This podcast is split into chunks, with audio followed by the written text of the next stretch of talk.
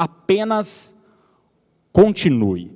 Apenas continue. Muitas vezes a gente, quando está num processo de espera, de demora, aparente demora de Deus, é, no que diz respeito à conquista dos nossos sonhos, a uma oração que a gente fez, as promessas de Deus para a nossa vida, quando isso passa a demorar demais, a gente tem a tendência de pensar o seguinte: eu devo estar fazendo alguma coisa errada. Eu preciso, de repente, mudar a estratégia, mudar a trajetória. Eu já vi muita gente dizer o seguinte: eu devo estar orando errado, é, eu devo estar em pecado, o que é que existe de errado comigo? Mas não. Muitas vezes é necessário uma coisa: apenas continuar, apenas seguir em frente. Eu dei, inclusive, é, um exemplo de uma de tantas viagens que eu já fiz e tive esse mesmo sentimento. Você está na pista e não chegar. A placa diz para você seguir em frente, mas o coração diz, cara, já deve ter passado. Será que você não perdeu a entrada? Por quê? Porque as coisas simplesmente não acontecem dentro do tempo que nós julgamos ser o ideal. Mas é necessário entender que toda promessa, toda promessa, guarde isso, passa pelo teste do tempo. Toda promessa. Davi foi ungido príncipe da nação, rei de Israel, ali em 1 Samuel, capítulo 16. Ele era um adolescente, mas ele vai se tornar rei somente algumas décadas depois. José teve um sonho aos 17 anos de idade, mas o seu sonho vai se cumprir aos 30 anos. Então você vai ver toda a história, toda a narrativa bíblica, todos os homens e mulheres de Deus que alcançaram algo, eles precisaram perseverar. Olha o que Hebreus capítulo 10, verso 36 nos diz. Hebreus 10, 36, vocês precisam perseverar. De modo que quando tiveram, quando tiverem feito a vontade de Deus, recebam o que ele prometeu. Existe uma outra versão que diz: tendes necessidade. Existem coisas na vida da gente que são caprichos, mas existem coisas na vida da gente que são necessidades. Necessi com necessidade você não negocia. Por exemplo, comida é uma necessidade. Agora, se vai ser filé mignon ou salsicha, é outros 500. O que a Bíblia trata a respeito da perseverança é a perseverança como uma necessidade. E hoje pela manhã eu só vou citar os três tópicos para a gente já entrar na mensagem. Eu falei sobre três áreas da vida que nós devemos perseverar. A primeira delas, continue seguindo o Senhor. Continue seguindo o Senhor. Muita gente abandona Deus no meio do caminho, isso é a maior bobagem que você pode fazer na sua trajetória. Vale a pena seguir ao Senhor. Caleb te diria isso, olha, vale a pena. Ele perseverou em seguir ao Senhor. A segunda questão que colocamos é continue orando. Continue orando. Muita gente encara a vida de oração como uma varinha mágica, né? Como um gênio da lâmpada, e a gente tem essa ideia infantil, imatura que as coisas acontecem automaticamente. Você vai ver muitos relatos bíblicos de milagres que eles de fato aconteceram assim, ó, imediatamente. Aliás, essa expressão aparece algumas vezes nos evangelhos, mas muitos milagres precisaram de tempo. Por exemplo, Jericó, precisaram rodear alguns dias a cidade. Naamã, sete mergulhos, foi um processo. Aquele leproso que chega e se aproxima de Jesus, se ajoelha, Jesus diz: Eu quero que você seja curado. E o cara é limpo na hora. Mas aqueles outros dez leprosos que Lucas fala, quando eles pedem ajuda de Jesus, Jesus diz: vá até o sacerdote. E a Bíblia diz que enquanto eles iam. Olha só, a resposta da oração, do pedido, é, aconteceu na caminhada, na trajetória. Então, vale a pena continuar orando. E a terceira coisa que nós falamos é continue amando, amando, continue amando. O amor bíblico é um amor que tudo sofre, tudo crê, tudo espera, tudo suporta e jamais acaba. E hoje eu quero entrar nas últimas três questões dessa mensagem. A quarta coisa é continue confiando em Deus. Continue confiando em Deus. A palavra confiar, ela é definida no dicionário como entregar alguma coisa a alguém sem receio de perder ou de sofrer dano. Confiar é isso. É você entregar algo para alguém sem o receio, sem a preocupação, sem o medo de que essa pessoa vá perder ou que você vai ter algum dano em relação a isso. Toda relação exige confiança, gente. Toda relação, marido e mulher, tem que ter confiança. No dia em que acaba a confiança, a relação estremece. Namoro, é necessário confiança. Pastor e ovelha, líder e liderado, é, patrão e empregado, toda relação exige confiança. E quando não há mais confiança, a relação estremece. No nosso relacionamento com Deus, é necessário confiarmos no Senhor. Quando a gente confia em Deus, confia no relógio de Deus, confia no tempo de Deus, confia na soberania de Deus, nós estamos seguros. Olha o que Hebreus 10, 35 nos diz: Não abandoneis, portanto, a vossa confiança. Não abandoneis, portanto, a vossa confiança. Ela tem grande galardão. Confiar em Deus, continuar confiando em Deus, perseverar com a sua confiança no Senhor, vai te trazer recompensa. Galardão é isso, é recompensa. É o que o autor aos Hebreus está dizendo. Ele constatou que quando a gente continua confiando em Deus, não abandona a nossa confiança em Deus, sabe que aquilo que Ele falou vai se cumprir, aquilo que Ele prometeu vai se cumprir, você será recompensado. Agora, existem inúmeros fatores que vão buscar abalar a nossa confiança em Deus. E como eu disse, se a nossa confiança em Deus for abalada, a nossa relação com Ele vai ser, vai ser estremecida, porque a confiança é a base de qualquer relação.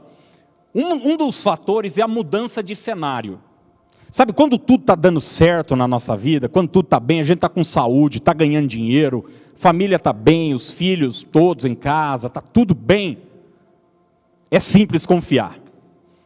Mas quando a saúde é abalada, quando as finanças começam a, a ser estremecidas, a gente começa a ter um problema no trabalho, é, alguém dentro da casa, na relação, se esfria e tal, e uma tempestade vem, o cenário muda. Você vai ver que sempre que uma tempestade acontece na Bíblia, é quase que uma coisa assim abrupta, né?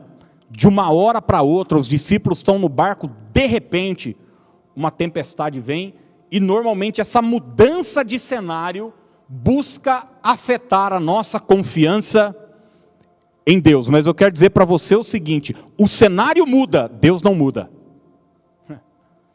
A sua saúde muda, Deus não muda. O mercado financeiro muda, Deus não muda. Então, colocar sua confiança nas circunstâncias, isso vai te abalar. Mas confiar no Senhor vai fazer com que você permaneça firme e seguro. Uma outra coisa que quer muito afetar nossa confiança em Deus, eu não sei você, mas são os nossos sentimentos. Gente do céu. É, e sentimento é uma, é uma montanha russa. É uma montanha russa. Seja honesto. Tem dia que a gente se sente muito bem. Você acorda, já acorda, parece que as cores estão mais vivas, parece que, eu não sei se é uma questão hormonal, eu, eu não sei o que é. Sabe, eu, eu via sempre uma expressão quando eu era criança, esses dias eu ainda falei em casa para Dani essa expressão. Parece que fulano viu o passarinho verde. Não sei se você já ouviu isso. Quem é mais velho certamente já já ouviu. Fulano viu o passarinho verde, acordou feliz. Mas tem dia que do nada bate uma angústia, bate uma, uma tristeza, um temor, uma preocupação. Os nossos sentimentos, eles variam. E a gente é, ficar dando ouvido para essa criança que existe dentro da gente, essa natureza adâmica, essa, essa variação constante das emoções, é a maior bobagem que a gente pode, pode fazer. É, então, os seus sentimentos, os meus sentimentos vão trabalhar contra isso. Daí você começa a duvidar de Deus, você acha que Deus não gosta mais de você, porque você acordou com um sentimento, por exemplo, de condenação. O diabo foi lá e pegou um pecado que você cometeu em 1973 e ele te mostra, você sonha com ele, você acorda, ah, sei, a imagem vem. Isso é sentimento. Aí você diz, ai, será que Deus não me perdoou? Não, Deus já te perdoou. De repente você está bem, você venceu a depressão, você está andando triunfantemente, daqui a pouco vem aquela imagem de terror, de, de pânico, de medo, os meus sentimentos e os seus sentimentos vão querer trabalhar contra a nossa confiança no Senhor. E eu creio que o maior inimigo da nossa confiança em Deus é a gente desconhecer o caráter de Deus. Quando a gente não sabe quem Deus é, não tem como a gente confiar nele. Eu não sei você, mas eu não confio em desconhecido. Você imagina você é, é, chegar num, num, num lugar e você vai precisar deixar o seu carro aberto, seu filho pequeno está ali dentro, você vai entrar no supermercado, de repente seu filho está dormindo ali no, no cadeirão.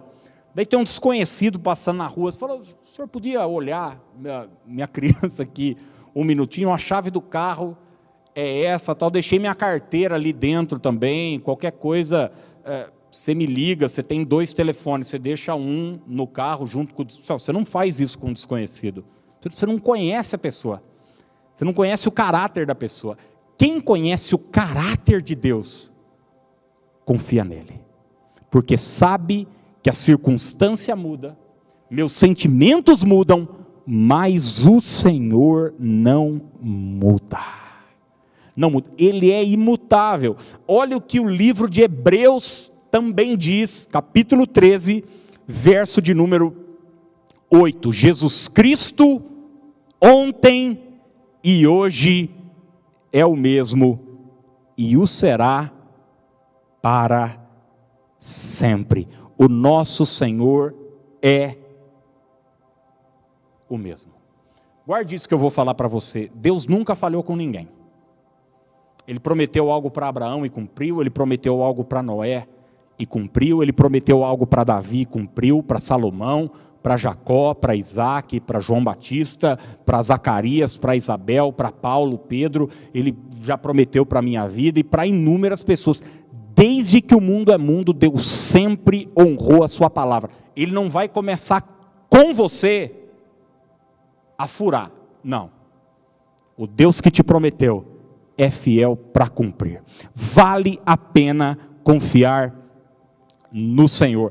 Quando Jó estava vivendo aquele perereco todo, olha só, você imagina que o texto bíblico de Jó começa com uma situação estável, homem reto, íntegro, temente a Deus, Jó está saudável, seus filhos reunidos, faziam festa, ele servindo ao Senhor, dinheiro, dinheiro, assim, ó, não acabava mais, a rodo.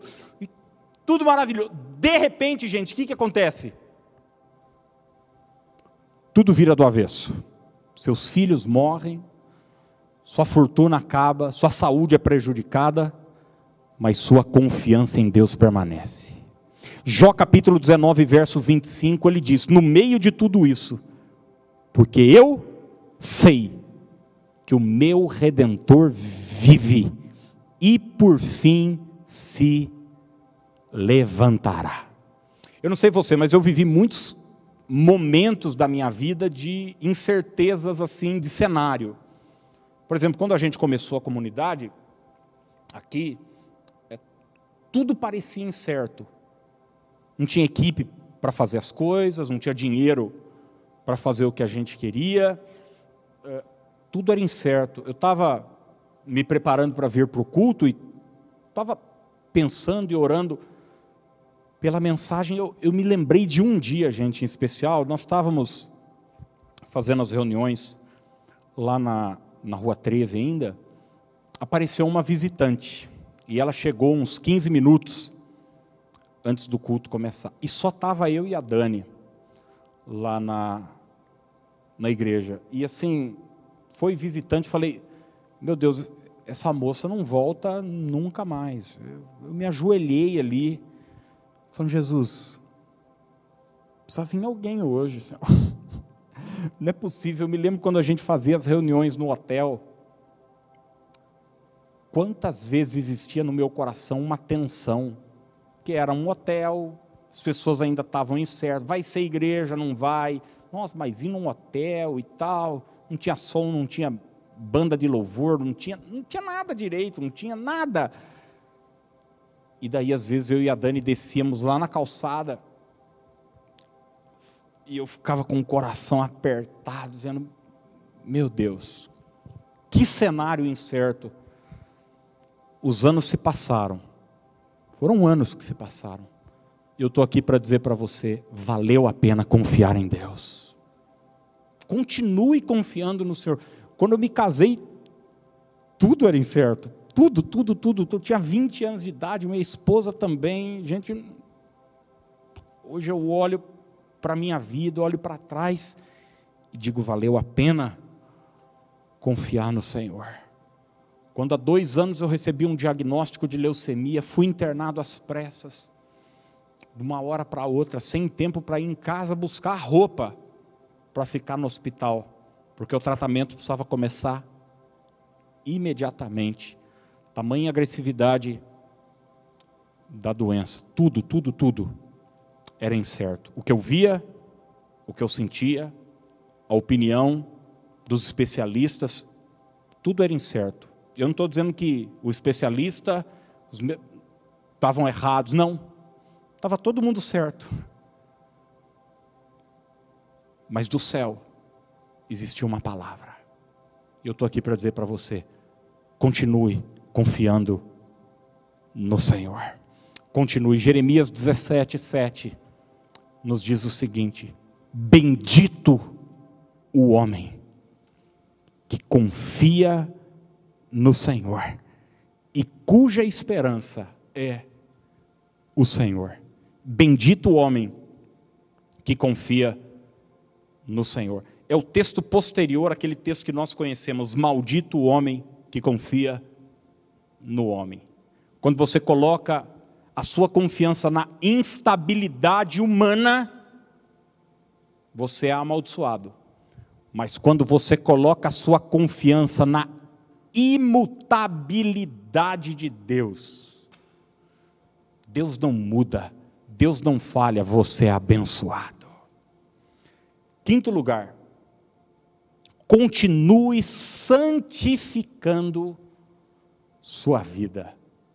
Continue santificando sua vida. Guarde isso que eu vou dizer. Você não perde nada ao se afastar do pecado. Nada. Pelo contrário, você só ganha. Quando você diz não ao pecado, quando você diz não à carne, quando você diz não à sua natureza terrena e diz sim a Deus, sim à palavra dele, sim à santificação, você só ganha. Agora, gente, isso não é uma vez que a gente faz. Isso é a vida toda. Isso é a vida toda. Essa guerra contra o pecado, essa guerra constante contra a carne, a nossa natureza humana, gente, nossa carne não se converte. A nossa carne sempre estará inclinada para o mal. É por isso mesmo que Jesus Cristo disse no Apocalipse, no capítulo 22, verso 11, o seguinte: O santo continue a santificar-se. O santo continue a santificar-se. Quem já estudou a doutrina da santificação, estudei muito isso por causa da doutrina da igreja do Nazareno, sabe que a santificação se dá em duas etapas. Existe uma santificação que ela é instantânea, você recebe um espírito novo, Deus te santifica, mas existe uma outra abrangência da santificação, que é a santificação processual. Ela se dá ao longo da sua caminhada. E isso dura quanto tempo? A vida toda. A vida toda. Então, é importante que nós continuemos, como cristãos, a sempre, sempre, sempre nos santificar. E é interessante que você vai ver tudo isso que temos falado até agora, é, nos recompensa, né? porque a perseverança em qualquer área da vida recompensa a gente. Você, por exemplo, fizer uma caminhada hoje, é, isso não vai ter muito efeito para a sua vida como um todo. Mas se você fizer uma caminhada todo dia, perseverar, daqui a pouco você vai ter a recompensa de ter uma atividade física. Isso serve para alimentação, isso serve para a vida espiritual. Olha o que Josué 3,5 nos diz. Disse Josué ao povo: santificai-vos, porque amanhã, perdão, o Senhor fará maravilhas no meio de vós. Santificai-vos, porque amanhã o Senhor fará maravilhas no meio de vós. Não é bom saber disso? Nós temos um Deus que faz maravilhas no nosso meio, em resposta à nossa santificação. Quando eu digo não ao pecado, quando eu digo não para aquilo que me afasta de Deus, e isso hoje, amanhã e sempre, eu tenho a promessa de uma vida de vitória, uma vida de recompensa.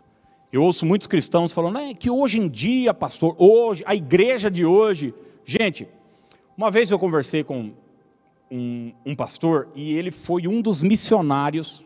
A igreja do Nazareno recebeu lá nos anos 60, final dos anos 50, começo dos anos 60, muitos casais de missionários, todos americanos, para plantar a igreja do Nazareno aqui no Brasil. Um deles, um dia, conversando comigo, falou assim: Aquiles, nunca acredite nessa história de que, ah, naquele tempo. Ele falou: a igreja sempre foi do jeito que é. Sempre, sempre, sempre, sempre teve suas virtudes e seus problemas. E é verdade, gente, leia Atos dos Apóstolos, leia as cartas de Paulo, e você vai ver que os problemas que a gente tem hoje, Paulo enfrentava lá atrás também muita gente abandonava a fé no meio do caminho. Você vai ver, por exemplo, que Paulo, ele em algumas cartas, é, no final delas diz o seguinte: Ó, oh, Fulano está aqui comigo e está mandando um abraço para vocês, está cumprimentando vocês. Um desses camaradas era Demas. Demas era um companheiro do apóstolo Paulo. E por muito tempo andou lado a lado com Paulo, pregando com Paulo, discipulando, ajudando as pessoas mas na última epístola de Paulo, que é 2 Timóteo, lá no capítulo 4, verso 10, olha o que Paulo escreve. É o final da vida de Paulo. Demas, o mesmo que estava com ele lá antes, Demas, amando este mundo, abandonou-me e foi para Tessalônica. Amando esse mundo, abandonou-me. Outra versão diz: Demas amou o presente século.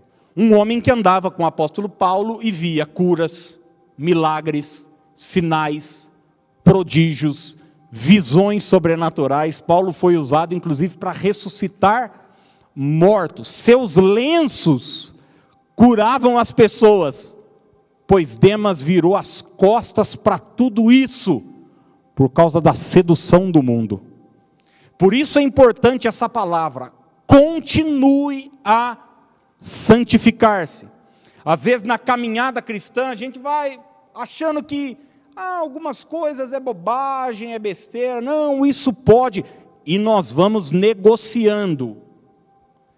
E eu digo sempre, esses dias lá em casa eu estava dizendo, gente, a gente está vivendo um tempo aqui no país de escândalos dos mais terríveis possíveis, envolvendo pessoas é, que serviam a Deus, pregavam, cantavam, ministravam, lideravam igreja, ministério, coisas horrorosas, horrorosas. Ninguém um dia levantou e falou: eu vou mandar matar, eu vou fazer isso, eu vou. Não. Um abismo chama outro abismo. Tudo começa assim, ó. Pequeno, pequeno. Um câncer começa começa pequeno. Você não trata no começo da metástase. E a morte vem. E a morte vem. Então, continue santificando a sua vida. Quando eu era, quando eu era menino, eu, meu Deus do céu, meus amigos iam para as festas, para as farras, e boate, não sei o quê, e eles me chamavam para ir, e eu, gente, eu estava na igreja, e doido para ir. Doido para ir. Não vou dar uma aqui de de santarrão falar para você, eu dizia, não, não.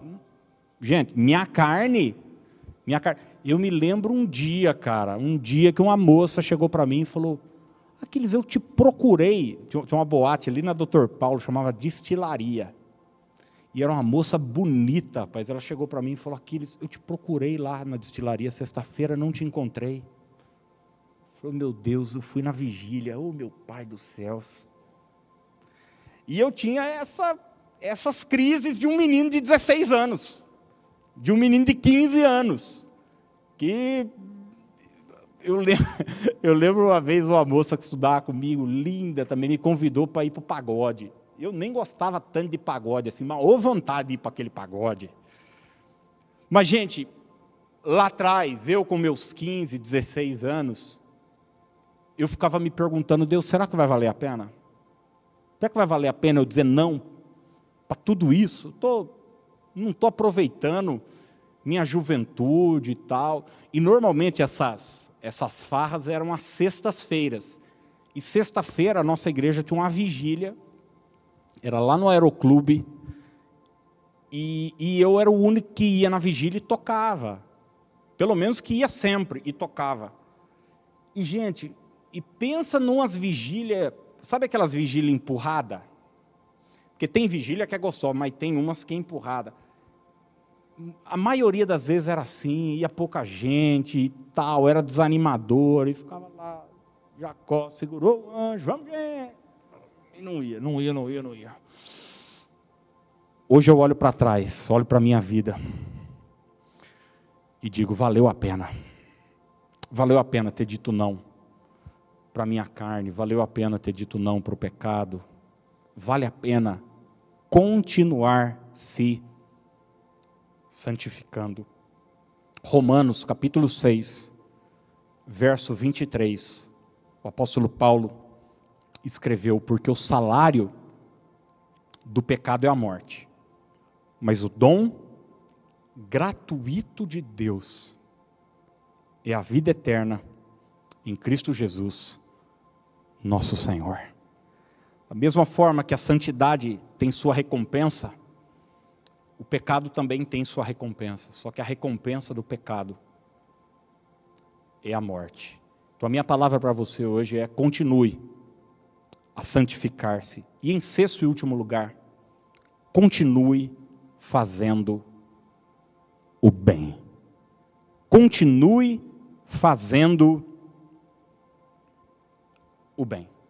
Ter uma boa atitude, ter uma boa ação, fazer aquilo que é certo, não deve ser algo pontual na nossa vida. Ah, eu uma vez, ah, não, eu fiz, não, eu não. Deve ser uma constante. É necessário perseverança no que diz respeito a fazer o bem. Gálatas 6:9 traz a seguinte verdade: E não nos cansemos de fazer o bem. Olha a perseverança aqui. Olha a continuidade aqui. Não nos cansemos de fazer o bem, pois no tempo, no tempo próprio colheremos. Olha a recompensa aqui. Se não desanimarmos, se não desanimarmos, vale a pena continuar fazendo o bem, fazendo o que é certo, tendo uma boa atitude. Sabe, gente, eu estava orando por essa palavra durante toda a semana e o Espírito Santo colocou algo no meu coração interessante. Existem muitas verdades, muitas verdades, inclusive bíblicas, que se a gente não cuidar, elas se tornam desculpa para a gente ter uma má atitude. Isso mesmo que eu acabei de falar. Existem verdades bíblicas que se a gente não cuidar e não vigiar o coração, e as nossas intenções, essas verdades se tornarão uma desculpa para uma má atitude. Por exemplo, já vi pessoas que não perdoam, não perdoar é uma atitude errada. Não perdoar é transgredir a palavra de Deus. Porque o Deus que te perdoou te pede para perdoar. Aliás, o perdão de Deus vai estar é, alinhado à sua capacidade de perdoar o próximo. Jesus nos ensinou isso no Pai Nosso: perdoa as nossas dívidas, assim como perdoamos os nossos adversários. E muita gente não perdoa e diz assim: Deus conhece o meu coração. Não, Deus, Deus conhece o meu coração. Ela fala o que é errado, ela vai para farra, ela tem uma vida no pecado e ela toma essa verdade, que é uma verdade.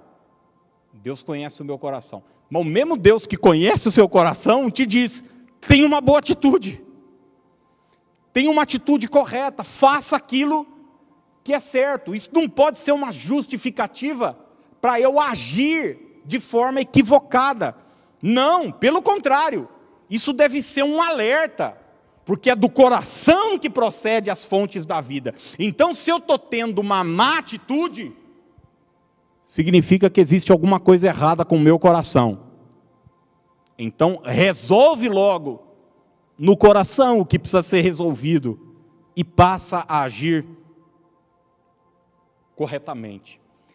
Tem uma, uma história bíblica, e eu tirei esse mês de setembro para ler alguns livros históricos do Antigo Testamento, e essa semana eu li Ruth. É uma, é uma história apaixonante. São apenas quatro capítulos.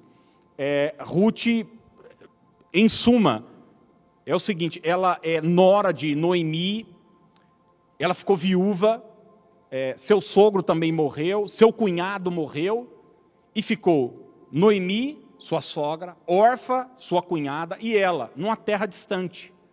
E daí sua sogra chega para as duas noras e diz o seguinte: ó, vocês estão liberadas para viver a vida de vocês. Elas eram viúvas e não vai ter jeito, eu, eu não vou ter mais filho.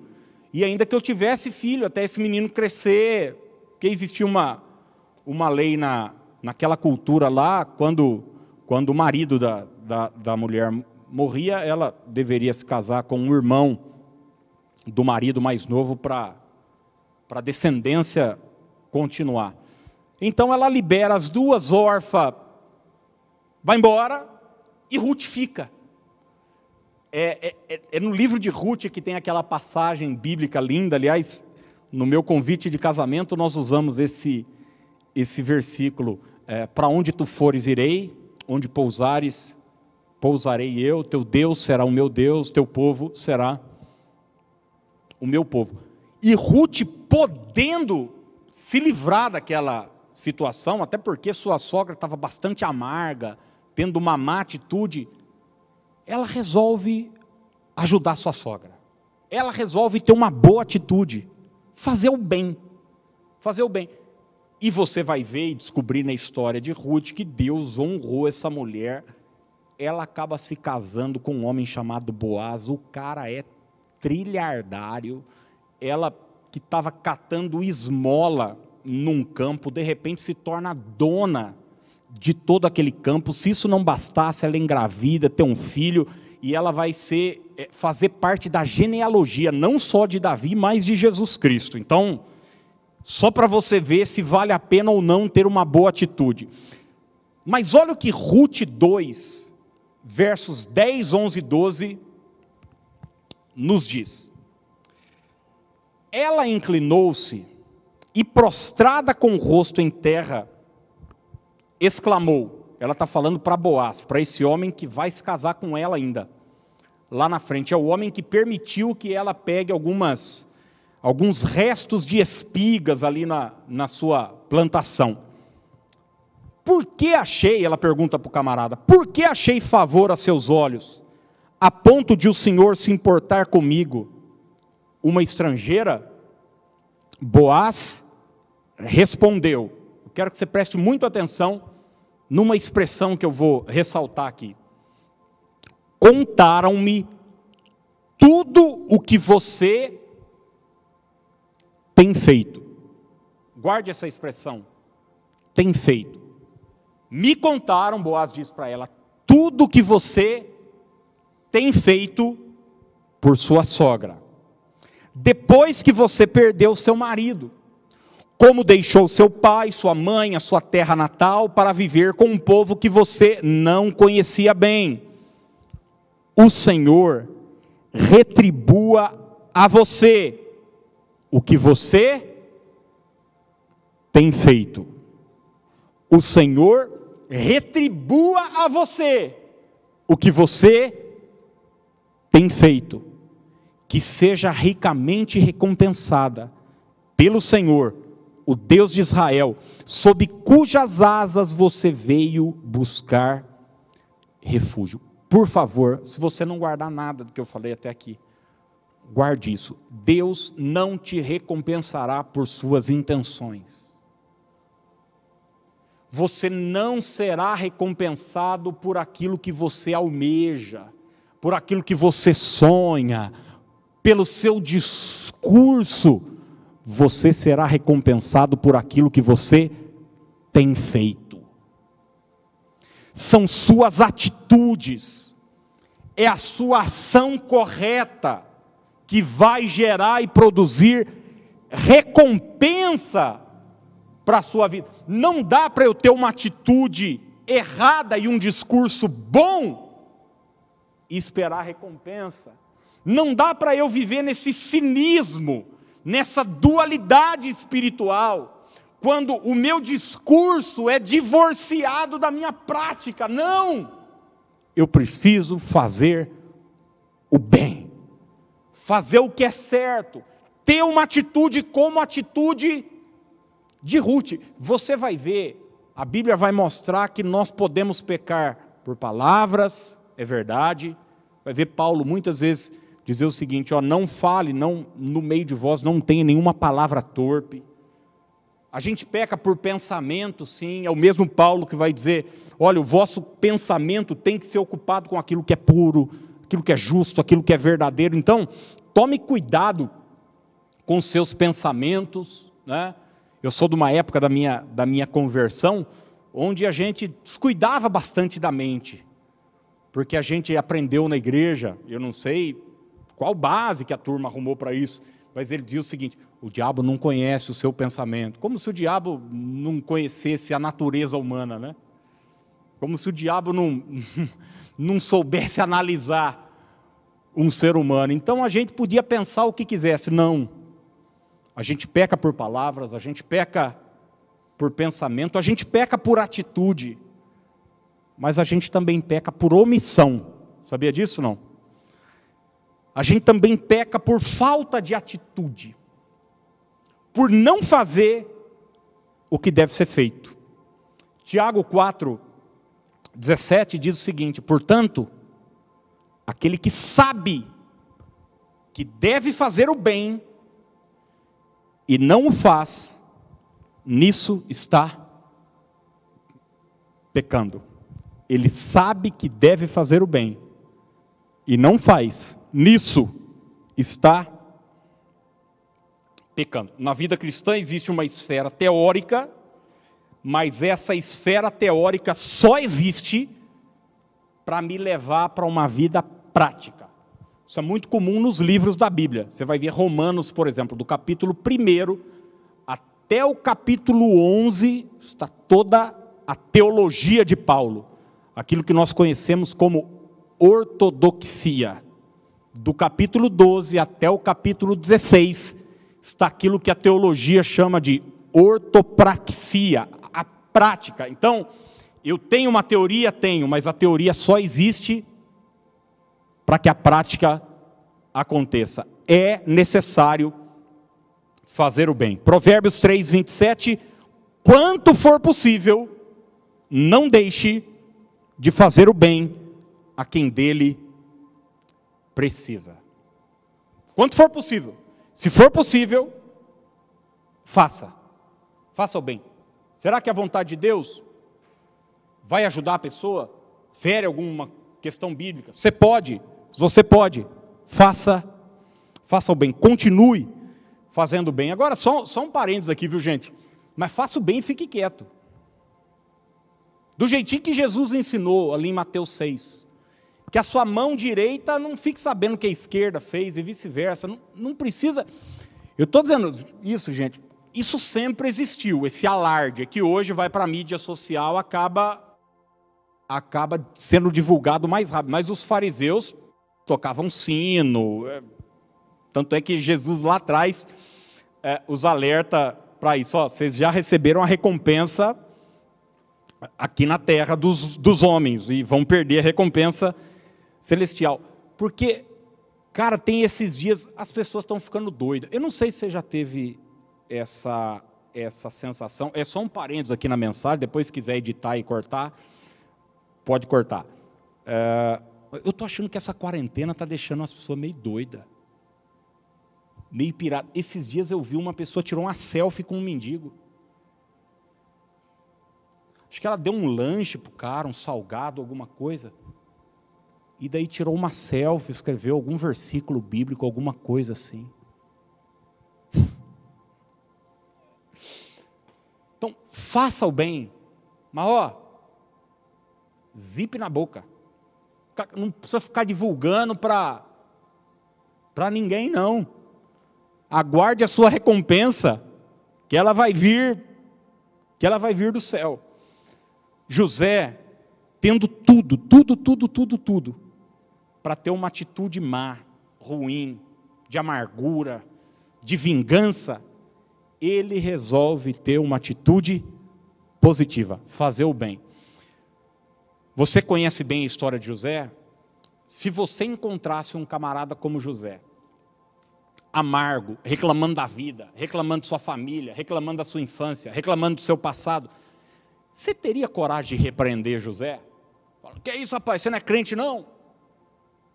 Eu não teria. Eu ouviria José e falaria, cara, dureza em bicho, e não falar mais nada. Porque o cara foi. Os irmãos dele, não é que ele tinha problemas familiares, os irmãos o odiavam. Não só o odiavam, o venderam como escravo. O privaram do convívio familiar. Por causa disso, o cara passou anos na prisão. Gente, a vida dele. Jacó era um cara riquíssimo. De repente, ele era o filhinho do papai, andava só de roupa de marca. A, a roupa de José era diferente da roupa dos seus irmãos. Daqui a pouco ele é um presidiário. Em todo tempo José mantém uma boa atitude. Na casa de Potifar, falando não para o pecado, na prisão, ajudando as pessoas, e depois, quando é governador, boa atitude, fazendo o bem. A pergunta que eu faço para você é a seguinte: valeu a pena ou não valeu a pena? Será que se ele ficasse amargo, reclamando, murmurando, a gente estaria falando dele hoje aqui? Certamente não.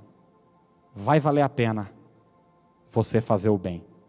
Continue. A Bíblia não diz que você precisa ter vontade, a Bíblia, a Bíblia só, precisa, só diz que você precisa fazer. Fazer o que é certo. E eu termino, enquanto o pessoal chega aqui para a gente já participar da ceia, por favor, com Mateus 24, 13. Palavras do Senhor Jesus. Aquele, porém, que perseverar até o fim, esse será salvo. Aquele, porém, que perseverar até o fim, esse será salvo. Pastor, está doendo? Continue. Pastor, eu estou sem vontade. Continue. Pastor, eu não tenho apoio da minha família. Continue. Pastor, eu tive alguns erros no passado, eu já tentei outras vezes. Continue. Pastor, mas as minhas emoções estão querendo me prender. Continue. Apenas continue.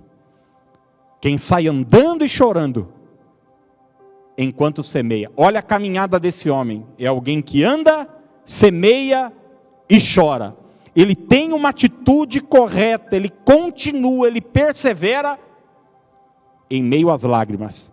Esse homem, o salmista diz, voltará com júbilo, trazendo os seus feixes. O testemunho foi uma realidade.